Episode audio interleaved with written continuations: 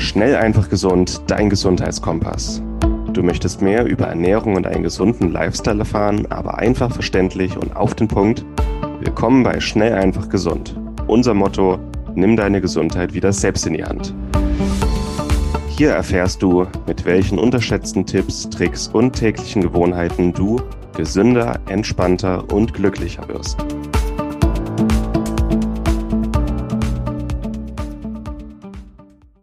Herzlich willkommen zur heutigen Schnell, einfach, gesund Podcast-Folge. Wir haben wieder einen Webinarausschnitt und diesmal geht es um eine gesunde Schilddrüse. Du wirst erfahren, welche Unterschiede es gibt und welche Unterschiede es machen kann, wenn deine Schilddrüse nicht richtig funktioniert oder krank ist, für deine Gesundheit insgesamt, für deinen Stoffwechsel und was du dann auch dagegen tun kannst. Heute soll es erstmal um die theoretischen Grundlagen gehen und danach dann um die Praxistipps in der nächsten Folge. Ich wünsche dir viel Spaß dabei.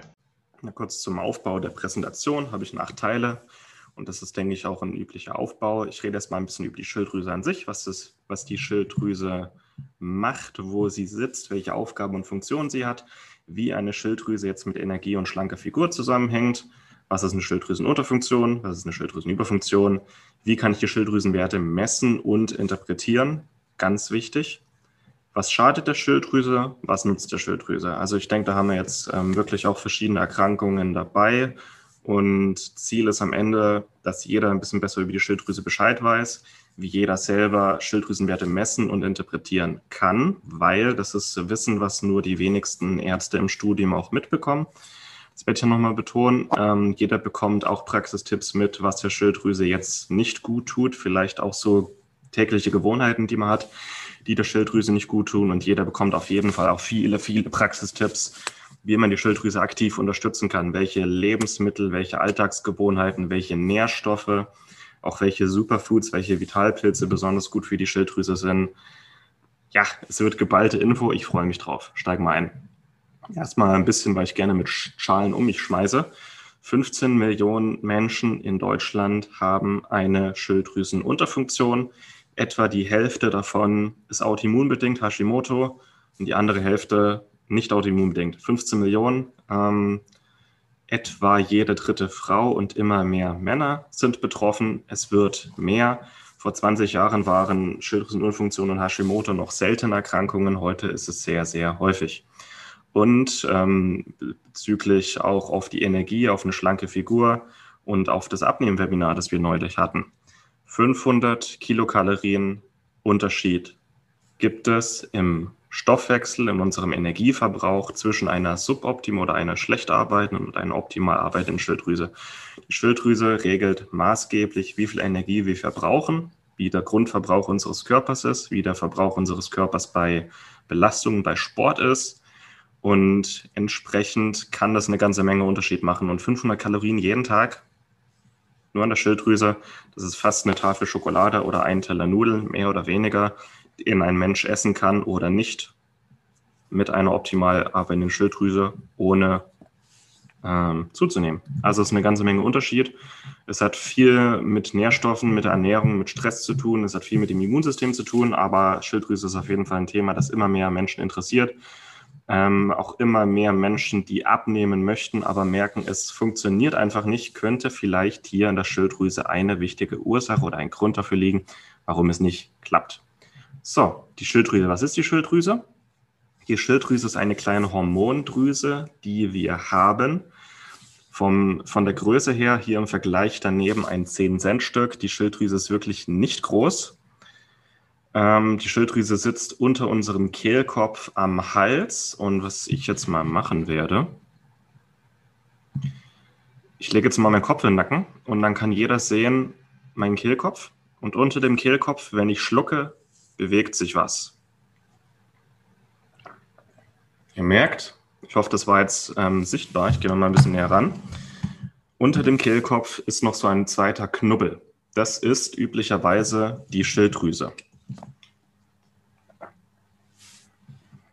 Ansonsten, wenn es jetzt nicht ähm, gut zu sehen war, stellt euch gerne mal zu Hause vor einen Spiegel, legt einen Kopf in den Nacken und dann guckt und dann schluckt und dann guckt, was sich hier bewegt. Das ist die Schilddrüse.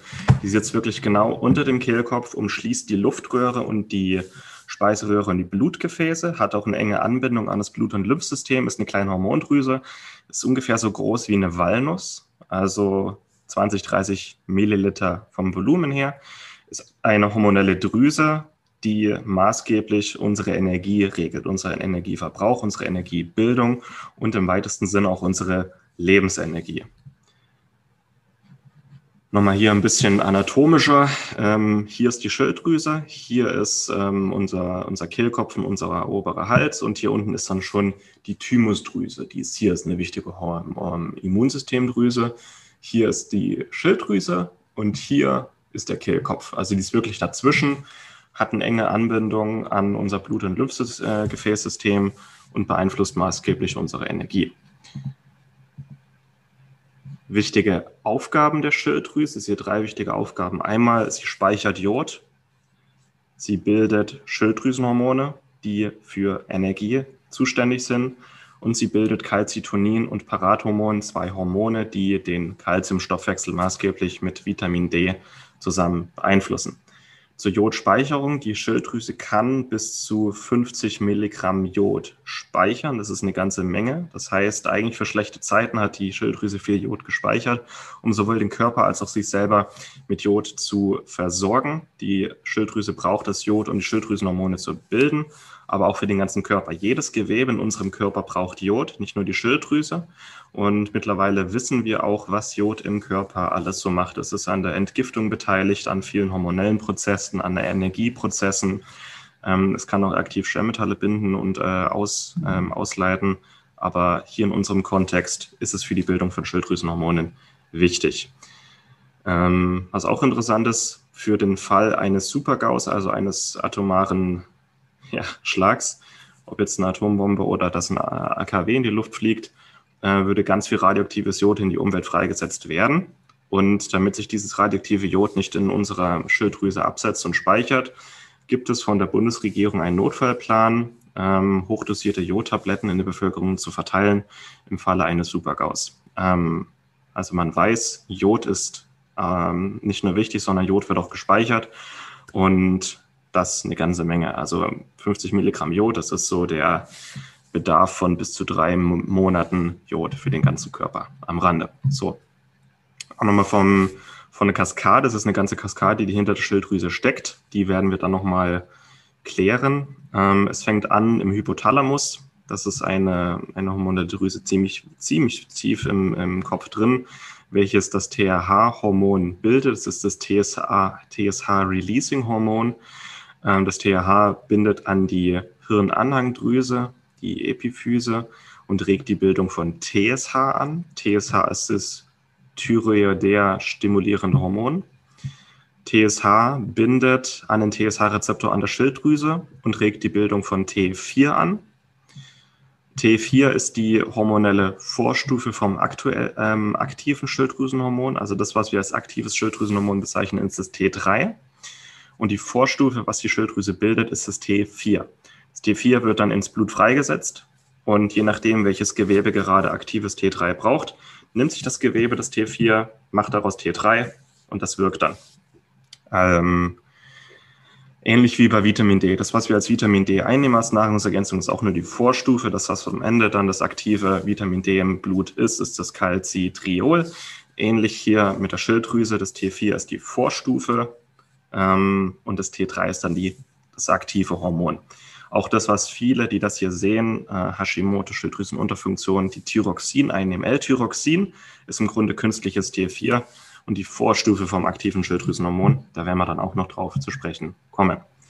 So, Funktionen der Schilddrüsenhormone. Es dreht sich im Grunde alles um Energie ich habe im Skript die 20 Funktionen von Schilddrüsenhormonen aufgelistet, aber im weitesten Sinne, was jeder auch hier jetzt mal verstehen sollte, am Ende ist immer das Ziel, wie dieser Herr hier oben, es geht um Energie. Die Schilddrüsenhormone regeln, wie viel Energie unser Körper produziert und wie viel Energie unser Körper verbraucht. Und also es geht wirklich um den Energiebedarf unseres Körpers. Es werden die Mitochondrien, also die Energiekraftwerke in unseren Zellen, werden zum Wachstum angeregt Die ATP-Bildung wird angeregt, die Durchblutung wird gesteigert, der Kohlenhydrat- und Fettstoffwechsel wird angeregt, die Bildung von Glücks- und Sexualhormonen wird angeregt, weil auch Dopamin und Testosteron, solche Hormone auch indirekt ähm, beeinflussen, wie energetisch motiviert und wie viel Antrieb wir haben, weil auch das Energieverbrauch ist. Ähm, sie regen den Wachstum von gesunden Knochen, Blutgefäßen und Muskeln an. Ähm, sie regeln ähm, nicht nur den Fett, sondern auch den Cholesterinstoffwechsel, was auch heißt, dass eine Schilddrüsenunterfunktion meistens mit einem erhöhten Triglycerid- und Cholesterinspiegel einhergeht. Ähm, also alles, was wirklich auf zelluläre Ebene Energie produziert, als auch auf Ganzkörperebene, was uns energetisch und aktiv und motiviert und auch lebensfroh macht. Ist die Schilddrüse wirklich das, die Hormondrüse, die unsere Lebensenergie maßgeblich beeinflusst? Ich habe am Anfang gesagt, zwischen einer optimal und einer suboptimal arbeitenden Schilddrüse kann ein Energieverbrauch von bis zu 500 Kalorien am Tag liegen. Und das merkt man. Es ist nicht nur wirklich die Zahlen schwarz auf weiß, sondern es ist einfach ein gutes Lebensgefühl und Lebensqualität, für das die Schilddrüse zuständig ist. Für die psychische Gesundheit, für die Herz-Kreislauf, für die metabolische Gesundheit, für die sexuelle Gesundheit. Das sind alles energetische Prozesse. Im weitesten Sinn ist die Schilddrüse auch ein Fortpflanzungsorgan weil ähm, sie auch die Bildung von Sexualhormonen und sexuellen Prozessen bei Mann und Frau, auch die Fruchtbarkeit bei der Frau steuert. Und die Schilddrüse arbeitet nur optimal, wenn wir uns in guten Zeiten befinden. Das ist so eines der zentralen Learnings aus diesem Webinar.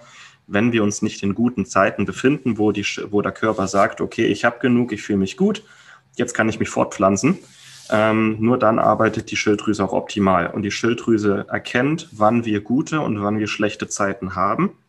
Und alles, was der Schilddrüse gut tut, tut im Grunde auch dem Körper, unserer sexuellen Funktion, der Fruchtbarkeit etc. gut. Und wenn die Schilddrüse merkt, dass wir nicht in guten Zeiten leben, dann drosselt sie ihre Leistung und dann bilden wir auch weniger Schilddrüsenhormone.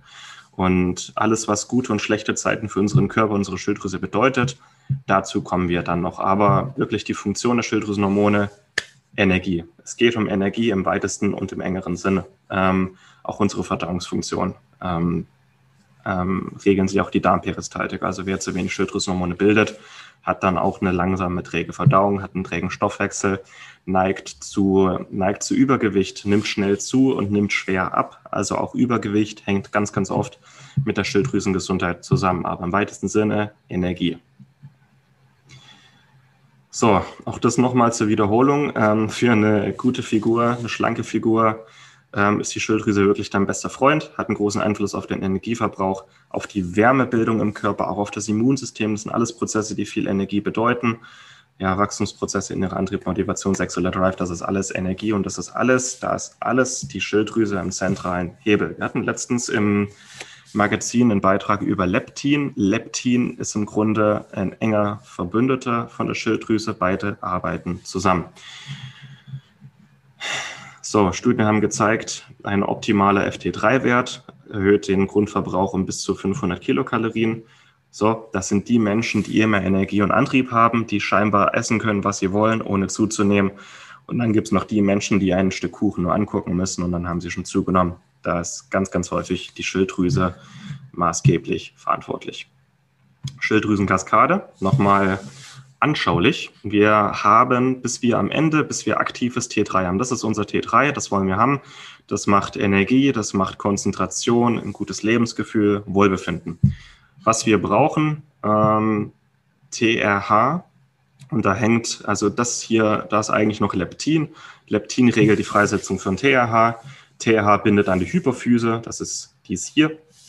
TSH ähm, ist das Schilddrüsenstimulierende Hormon und damit TSH an die Schilddrüse bindet und die Bildung von T4 anregt, braucht es Nährstoffe. Die wichtigsten Nährstoffe dafür sind Jod, Zink, Eisen, Tyrosin äh, und im weitesten Sinne auch B-Vitamine. Das wird für die Bildung von T4 benötigt. Das wird dann ins Blut freigesetzt. Die Schilddrüse kann auch T3 produzieren, macht es aber in der Regel nicht. In der Regel sind es vor allem Leber, Muskelzellen und ähm, Gewebetypen in der Peripherie des Körpers, die das T3 produzieren. Um aus T4 T3 zu bilden, brauchen diese Zellen Selen und öfters auch Zink. Und ein ganz wichtiger Knackpunkt, nur weil wir aktives T3 bilden, heißt es nicht, dass das aktive T3 wirkt. Es kann nämlich auch sein, dass T3 gebildet wird und der Körper merkt, oh, es sind gerade ungünstige Zeiten, ich will Energie sparen. Ich mache jetzt aus dem aktiven T3 inaktives RT3, das heißt reverses äh, T3. In Zeiten von Stress und Energiemangel und anderen Problemchen kann der Körper nicht nur die Bildung von T3 auf dieser Seite hier stoppen, sondern der Körper kann auch das aktive T3 hernehmen und wieder inaktivieren und es quasi rückgängig machen. Aber das ist so die Schilddrüsenkaskade. Normalerweise ist alles logisch aufeinander aufgebaut. Die Schilddrüse macht T4, der Körper macht dann T3 draus. Das T3 regelt dann wiederum die Bildung von TSH. Also es ist eine, es ist eine negative Feedbackschleife. Heißt, wenn wir ausreichend T3 haben, dann wird auch die weitere Bildung von TSH gehemmt. Und so reguliert sich der ganze Kreis selber. Aber üblicherweise, vor allem wer eine Schilddrüsenerkrankung oder Schilddrüsenunterfunktion hat, hat irgendwo in dieser Kaskade ein Problem. Und das wollen wir uns heute mal genauer angucken. Schilddrüsenunterfunktion, das ist ein Zustand, in dem die Schilddrüse zu wenig Hormone bildet, also zu wenig T4 und auch zu wenig T3 am Ende im Körper ankommt. Und wenn wir zu wenig T3 haben, dann haben wir einen Zustand eines chronischen Energiemangels. In vielen, vielen verschiedenen Facetten, die, die Symptome kommen gleich, ähm, hat unser Körper irgendwo zu wenig Energie. Diagnose ähm, gestaltet sich so, wahrscheinlich, äh, meistens oder idealerweise ist es eine Kombination aus Ultraschall und Blutwerte. Ähm, meistens ist das Schilddrüsenvolumen erhöht. Also hier sieht man eine gesunde Schilddrüse von der Größe her und eine, bei einer Unterfunktion kommt es häufig zur, zur Schilddrüsenvolumenerhöhung. Das kann man im Ultraschall messen. Das merkt man dann oftmals auch hier als ein Kropf, aber ein Kropf ist wirklich schon eine sehr starke Vergrößerung. Oftmals ist es mit dem bloßen Auge nicht immer sichtbar, aber im Ultraschall kann man es messen, dass das Schilddrüsenvolumen erhöht ist. Außerdem sind im Blut die TSH-Werte erhöht. Über einem Wert von ähm, 2,5 sprechen wir schon von einer Schilddrüsenunterfunktion. Und wenn der T3-Wert erniedrigt ist, in der Praxis spreche ich schon bei einem Wert von unter 3,5 Pikogramm pro Milliliter von einer Schilddrüsenunterfunktion. Idealerweise bei der Diagnose kommen diese drei Faktoren zusammen. In der Praxis wird meistens nur TSH gemessen. Da kommen wir dann noch dazu. Hm, früher, ähm, als es noch kein jodiertes Speisesalz gab, ähm, waren in der Bevölkerung, vor allem in Süddeutschland und in den Alpenregionen, sogenannte Kropfhalsbänder noch relativ verbreitet.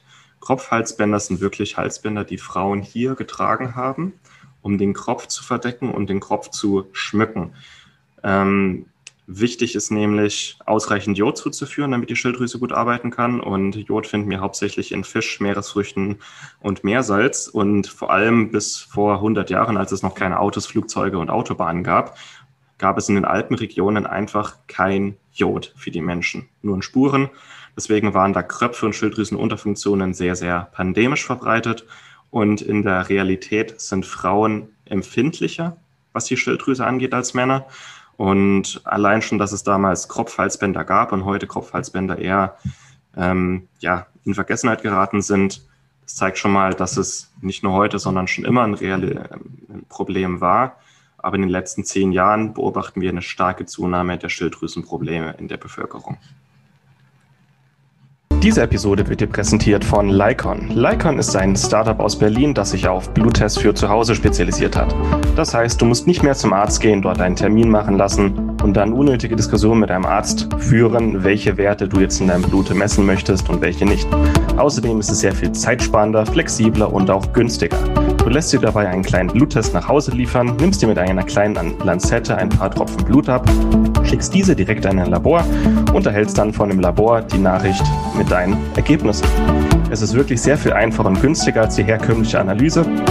Und mit unserem Rabattcode SEG15 sparst du ganze 15% auf alle Bluttests von Lycon. Besonders empfehlenswert sind die My Health Fit and Fitness Premium Tests, mit denen du wichtige Vitalparameter, Hormone und Nährstoffe untersuchen kannst. Aber ich persönlich kann auch die Nahrungsallergietests ähm, empfehlen, mit denen du Nahrungsallergien ganz unkompliziert untersuchen kannst. Und ich rede ja nicht vom Prick-Test beim HNO-Arzt, sondern wirklich von Nahrungsallergien, gegen die dein Körper Antikörper gebildet hat. Aber auch sehr wichtig sind die Einzeltests. Wenn du einfach mal einen einzelnen Test wie Testosteron, Cortisol oder deine Schilddrüsenhormone untersuchen möchtest, dann kannst du einen sehr günstigen und einfachen Test nach Hause liefern lassen, das Blut abnehmen, ins Labor schicken und erhältst innerhalb kurzer Zeit deine Ergebnisse. Also gehe noch heute auf lycon.de, such dir einen Test oder auch mehrere aus und gib an der Kasse dann den Rabattcode SEG15 ein. Lycon schreibt sich L-Y-K-O-N.de.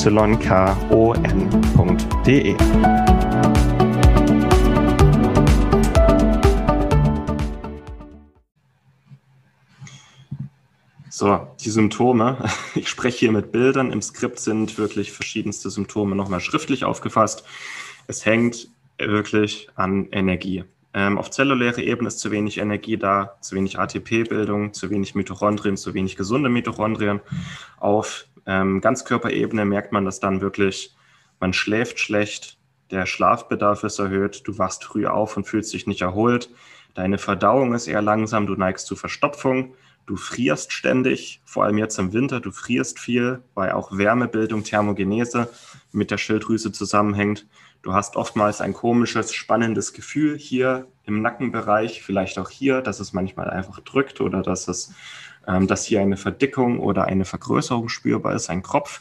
Du neigst zu Übergewicht, du nimmst schnell Gewicht zu und nimmst nur langsam Gewicht wieder ab. Du hast das Gefühl, dein Stoffwechsel ist irgendwie eingeschlafen. Du merkst auch tagsüber, dass du viel müde bist, dass du vielleicht sogar eine chronische Müdigkeit hast, dass du viel Stimulanzen brauchst, um den Tag zu überstehen. Kaffee, Cola, Zucker, äh, Zigarettenkonsum. Das sind alles Symptome von der Schilddrüsenunterfunktion. Und je mehr diese Symptome jetzt auf dich zutreffen und du dich angesprochen fühlst, desto realistischer oder wahrscheinlicher ist es, dass bei dir eine Schilddrüsenunterfunktion vorliegt. Und um die Diagnose abzuklären, da kommen wir dann auch nochmal dazu, am besten beim Arzt. Du sagst, ähm, du vermutest bei dir eine Unterfunktion, wenn bei dir in der Familie schon mal Schilddrüsenerkrankungen diagnostiziert wurden, ähm, ist der Arzt noch am bereitesten, da mal nachzumessen. Ähm, wichtig ist, einen Ultraschall zu machen. Wichtig ist aber auch im Blut nachzumessen. T4, T3 und TSH. Alle drei Werte. Genau, das sind alles so Symptome von einem Energiemangel, ähm, auch Konzentrationsprobleme, ein schwaches Immunsystem, wiederkehrende Infekte sind im weitesten Sinne auch. Ähm, ich hatte schon mal gesagt, Energieverbrauch, aber auch Ausscheidung.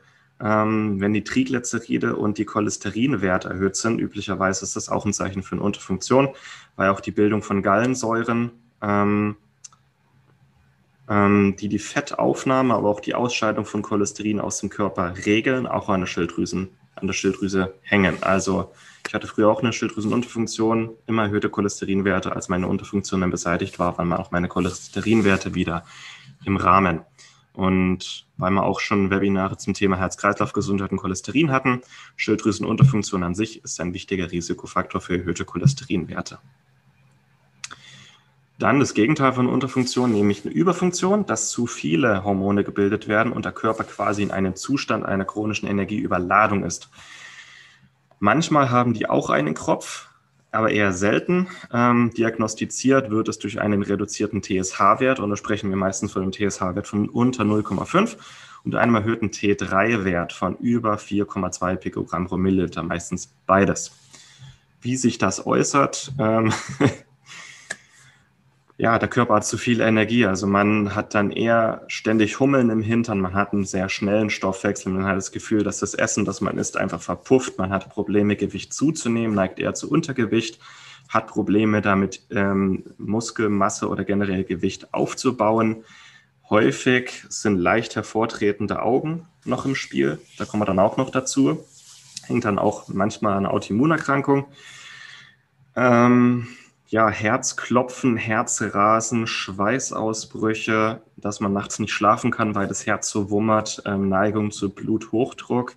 Das sind alles Funktionen einer, oder Symptome einer Energieüberladung, die einer Schilddrüsenüberfunktion bleiben, hängen bleiben können. Eine Schilddrüsenunterfunktion ist sehr häufig. Da haben wir ungefähr 15 Millionen Betroffene in Deutschland. Schilddrüsenüberfunktion ist vergleichsweise selten bei 1 bis 2 Millionen Betroffenen. Was ähm, auch möglich ist, nicht immer für eine Erkrankung sprechen kann, äh, muss aber kann, sind Knoten. Knoten sind Regionen in der Schilddrüse mit einer erhöhten oder reduzierten Aktivität. Also eine reduzierte Aktivität ist ein sogenannter kalter Knoten, erhöhte Aktivität ist ein heißer Knoten.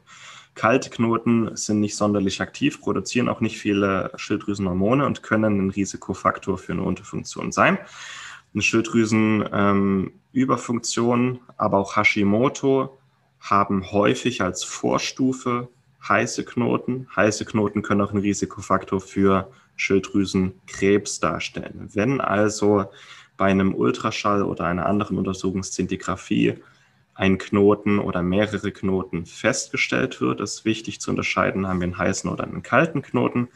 Bei einem kalten Knoten können wir vor allem mit Nährstoffen wieder die Schilddrüsenaktivität anregen. Bei einem heißen Knoten sollten wir das gut im Auge behalten, weil dadurch ähm, sich die Schilddrüse entzünden kann und aus einer Schilddrüsenentzündung ähm, eine Autoimmunerkrankung, aber auch Schilddrüsenkrebs erwachsen kann. Das sollte man dann engmaschig untersuchen. Knoten und Kropf sind sehr häufig. Das ist hier eine Untersuchung, die im Jahre 2004 an fast 100.000 deutschen Arbeitnehmern durchgeführt wurde. Ähm, es war eine reine Routineuntersuchung. Es wurde festgestellt, dass bei jedem dritten Untersuchten ein Kropf oder Knoten oder beides vorliegt. Jeder dritte Mensch hatte also eine Schilddrüse, die bereits krankhafte Veränderungen hatte, die man messen konnte.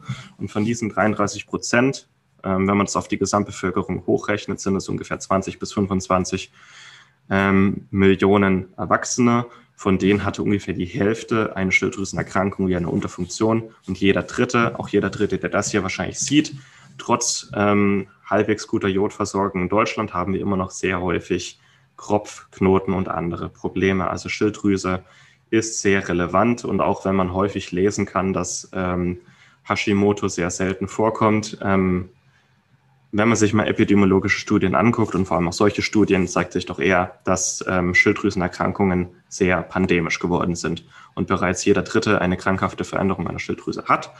Ähm, und ja, 10 bis 15 Millionen Menschen in Deutschland eine Unterfunktion haben. Also Schilddrüse ähm, wird im medizinischen Studium noch sehr wenig gelehrt und in der, in der Forschung tut sich auch noch nicht so viel, wie es tun könnte, aber in der Praxis sehen wir, dass es wirklich zu einem massiven oder einer massiven Zunahme von Schilddrüsenproblemen in den letzten Jahren gekommen ist. Hashimoto werden sicher auch viele haben, die das hier sehen. Ähm, Hashimoto ist eine Autoimmunerkrankung der Schilddrüse. Das Immunsystem greift die Schilddrüse an. Ähm, es gibt zwei, zwei ähm, ja, Verläufe von Hashimoto. Einmal gibt es den Verlauf, wo die Schilddrüse sich entzündet und sich ein Kropf oder eine, eine Wucherung, ein Struma bildet. Die, das heißt, die Schilddrüse nimmt an Gewicht oder an Volumen zu. Und dann gibt es noch den Verlauf von Hashimoto, wo das äh, Immunsystem die Schilddrüse angreift, entzündet und im Laufe der Erkrankung in verschiedenen Monaten, Jahren es zu einem Abbau der Schilddrüse kommt. Ähm, die zwei Formen gibt es. Die häufigste Form ist tatsächlich die Form, wo die Schilddrüse durch das Immunsystem angegriffen und abgebaut wird. Und dadurch, dass die Schilddrüse an der Arbeit oder sich entzündet und an der Arbeit aktiv gehemmt wird, kommt es natürlich zu einer Schilddrüsenunterfunktion. Ähm, durch die Entzündung kommt es aber, also im weiteren Verlauf, ähm, 90 Prozent der Zeit, so als Faustregel, liegt eine Unterfunktion vor, also ein Zustand oder Symptome eines Energiemangels. Es kommt aber immer mal dazu, dass Teile der Schilddrüse durch die Entzündung freigesetzt werden, ins Blut freigesetzt werden, also kleine Stückchen Schilddrüse werden freigesetzt. Die darin gespeicherten Hormone werden auf einen Schlag freigesetzt. Und das heißt, es kommt zu einer kurzfristigen Schilddrüsenüberfunktion. Das heißt, die Unterfunktion, die Standard ist, wird von kurzen Phasen, kurzen Schüben einer Überfunktion ähm, unterbrochen. Hitzewallungen, Herzrasen, Schweißausbrüche üblicherweise.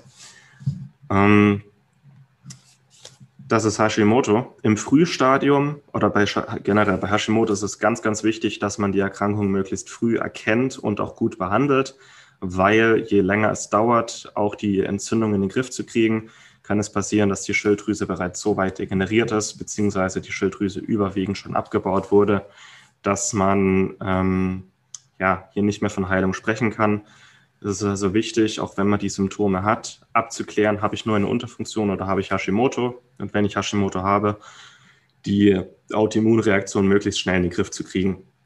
Habe ich schon oft genug erlebt, dass irgendwann gar keine Schilddrüse mehr vorhanden war und die Patienten lebenslänglich Schilddrüsenhormone einnehmen mussten. Im Frühstadium haben wir bei Hashimoto stark erhöhte TSH-Werte, also TSH-Werte von über 7, teilweise von über 10. Die Antikörperwerte sind erhöht. Die drei wichtigsten Antikörper für Hashimoto sind TRAK, TGAK und TPOAK. Außerdem haben wir Auffälligkeit im Ultraschall. Also bei Hashimoto ist es tatsächlich so, dass man ähm, sieht, dass die Oberfläche nicht mehr homogen, also gleichmäßig ist, sondern ähm, heterogen ist. Oftmals sieht es auch so aus, als ob sich Würmer ihren Weg durch die Schilddrüse fressen. Das sind dann die aktiven ähm, ja, Autoimmunregionen. Es gibt aber auch die seronegative Hashimoto. Die wird bei ungefähr 20 Prozent der Hashimoto-Fälle beobachtet, dass zwar offensichtlich die Schilddrüse entzündet ist und es zu einem Abbau der Schilddrüse kommt, aber keine Antikörper gemessen werden können. Für die Therapeuten und Ärzte hier, ähm, seronegative Hashimoto äußert sich durch rein T-Lymphozyten, welche keine Antikörper bilden und es sind auch keine Antikörper, die wir messen können. Die Antikörper hier, die wir messen, TAK, TGAK, TBOAK, sind durch B-Lymphozyten produziert. Es gibt auch die rein T-lymphozytische Hashimoto, seronegativ. Das heißt, wir haben nur T-Zell, ähm, T-Zellrezeptoren, die als Antikörper auf die Schilddrüse ansprechen. Das heißt, nur weil wir keine Antikörper messen können, heißt es das nicht, dass kein Hashimoto vorliegt. Das ist Hashimoto. Wir haben mittlerweile zwischen 4 und 8 Millionen Betroffene Hashimoto in Deutschland, Tendenz steigend. Das ist also keine seltene Erkrankung mehr, sondern bereits ein Massenphänomen. Das Gegenteil, äh, Morbus Basedorf ist eine Autoimmunerkrankung, wo es zu einer dauerhaften Überfunktion kommt.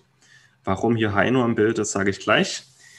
Bei Morbus Basedorf ist es so, dass das Immunsystem Antikörper gegen den TSH-Rezeptor bildet. Diese Antikörper blockieren den TSH-Rezeptor und aktivieren ihn dauerhaft. Das heißt, es kommt zu einer dauerhaften Aktivierung der Schilddrüse, zu einer dauerhaften Bildung von Schilddrüsenhormonen.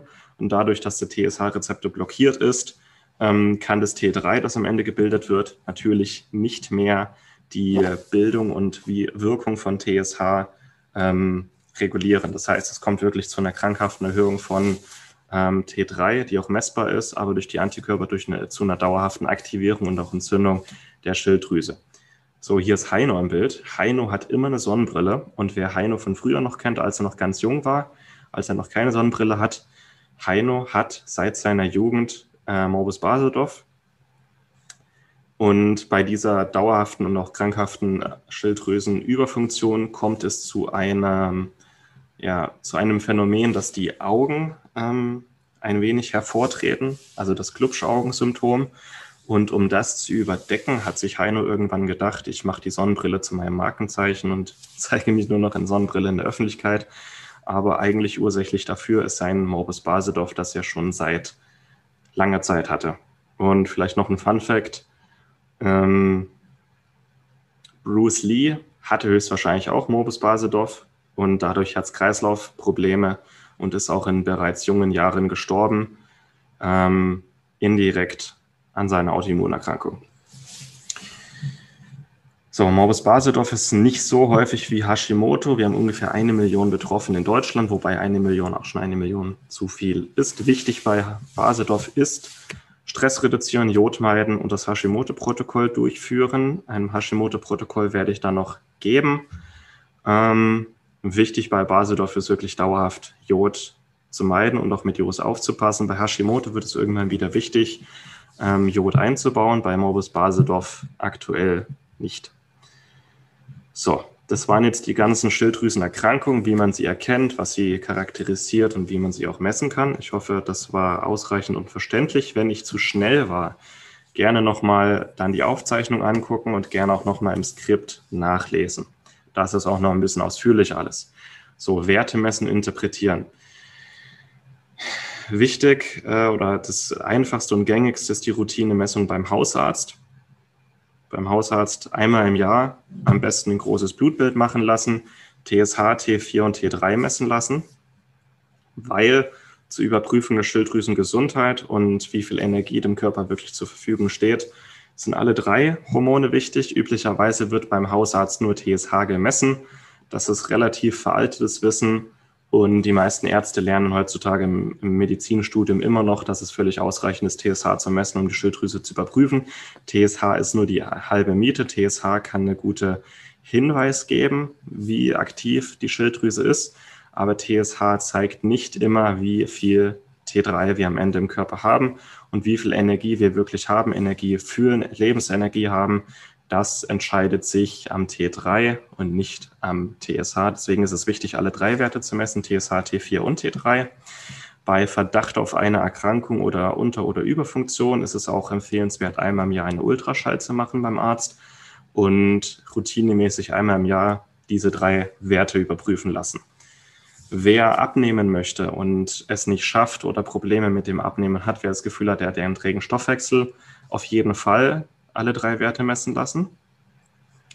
Sollte der Arzt sich weigern und nur TSH messen, T4 und T3 nicht messen wollen, empfehle ich, das entweder selber zu bezahlen oder den Arzt zu wechseln.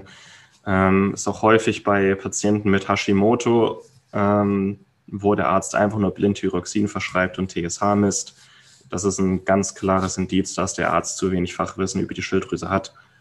Arzt wechseln. Es ist, unsere, es ist unser Recht, den Arzt zu wechseln, wenn wir nicht zufrieden sind. Und das Wissen um eine aktive und gesunde Schilddrüse nur wenige Ärzte wirklich verstehen und verinnerlicht haben. Wenn der Arzt einfach nur Blindthyroxin verschreibt und TSH misst, meine Empfehlung, Arzt wechseln.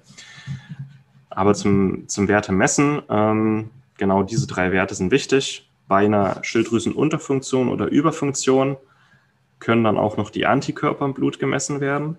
Und da ist dann auch wichtig, bei einem Ultraschall abzuklären, ob eine Autoimmunerkrankung vorliegt oder nicht. Wenn das mit dem Arzt nicht möglich ist, wenn der Arzt sich weigert, es einfach zu umständlich ist, gibt es auch die Möglichkeit, mittlerweile Bluttests für zu Hause zu bestellen, sich zu Hause ein paar Tropfen Blut abzunehmen, das ins Labor zu schicken und das Labor misst dann direkt. Ähm, das ist immer einfacher und die meisten Ärzte erfahrungsgemäß weigern sich, alle Schilddrüsenwerte zu messen, also TSH, T4 und T3. Ähm, unsere Empfehlung, wenn das der Fall ist, der Test Mai-Gewichtskontrolle von Lycon mit unserem Rabattcode kostet ja 85 Euro, ist nicht viel und dafür, dass man die Schilddrüsenwerte bekommt, zusammen mit anderen wichtigen Stoffwechselmarkern ähm, für überschaubares Geld und es ist sehr viel einfacher, man spart viel Zeit man spart sich viele unnötige Diskussionen mit dem Arzt. Ist eine gute Empfehlung. Aber wenn man einen Arzt oder Heilpraktiker findet, der das misst und sich auch mit dem Thema gut auskennt, ähm, optimal. So, Werte interpretieren. Gucken wir uns mal TSH an. Bei TSH ist der Referenzbereich in der konventionellen Medizin bei 0,24 bis 4,2. Der Optimalbereich liegt bei 1 bis 2. Also unter 1 würde ich schon mal gucken, liegt eine Überfunktion vor. Wenn der TSH-Wert über 2 ist, würde ich gucken, liegt vielleicht eine Unterfunktion vor. Ähm, spätestens ab 2,5 ist es erfahrungsgemäß immer eine Unterfunktion. Also der Referenzbereich bis 4 ist viel zu weit gegriffen. Unter 0,5 ist definitiv eine Überfunktion, über 2,5 ist definitiv eine Unterfunktion. Deswegen Optimalbereich ist von 1 bis 2. Und wenn die Werte da äh, nicht drin liegen, würde ich auf jeden Fall T3 angucken. Ich würde den Ultraschall und auch mal die Selbstwahrnehmung. Also wie fühle ich mich, wie viel Energie habe ich, wie konzentriert und fit und lebendig und energetisch bin ich. Das ist TSH. T3 ist der Referenzbereich bei 1,8 bis 4,2, viel zu weit gegriffen. Der Optimalbereich ist bei 3,5 bis 4. Da ist wirklich ausreichend Energie da, aber nicht zu viel. Ähm, die Verdauung ist optimal, der Stoffwechsel ist optimal, ähm, es ist genug Energieverbrauch da, genug Thermogenese da, das Immunsystem freut sich. Also der Optimalbereich ist bei 3,5 bis 4, das ist das Ziel. Bei unter 3,5 würde ich schon mal gucken, ähm, was fehlt der Schilddrüse und bei unter 3 ist definitiv eine Unterfunktion. Bei über 4,2 ist definitiv eine Überfunktion, bei unter 3 ist definitiv eine Unterfunktion. Und bereits bei einem T3-Wert von unter 3,5 würde ich schon mal gucken, was fehlt der Schilddrüse, um optimal arbeiten zu können. Und bei Unterfunktion und Verdacht auf Hashimoto wichtig, Ultraschall machen lassen und eventuell sogar die Antikörper messen. Und das war's mit der heutigen Folge. Du möchtest noch mehr praktische Tipps erhalten, um deine Gesundheit schnell und einfach selbst in die Hand zu nehmen? Dann melde dich jetzt unter www.schnelleinfachgesund.de slash newsletter für unseren kostenlosen Newsletter an und erfahre immer als erstes von neuen Beiträgen, Events und Rabattaktionen Erhalte außerdem als Kennenlerngeschenk unseren siebentägigen E-Mail-Kurs Gesünder in 5 Minuten gratis dazu. Dabei zeigen wir dir jeden Tag einen einfachen, aber effektiven Gesundheitstipp, der dich gesünder und vitaler macht. Geh jetzt auf schnelleinfachgesund.de slash newsletter und melde dich noch heute an. Hat dir die Folge gefallen? Dann lass uns gerne eine 5-Sterne-Bewertung da, damit mehr Hörer auf uns aufmerksam werden und wie du von dem Wissen profitieren. Wir wünschen dir eine wunderbare und gesunde Woche. Dein SEG-Team.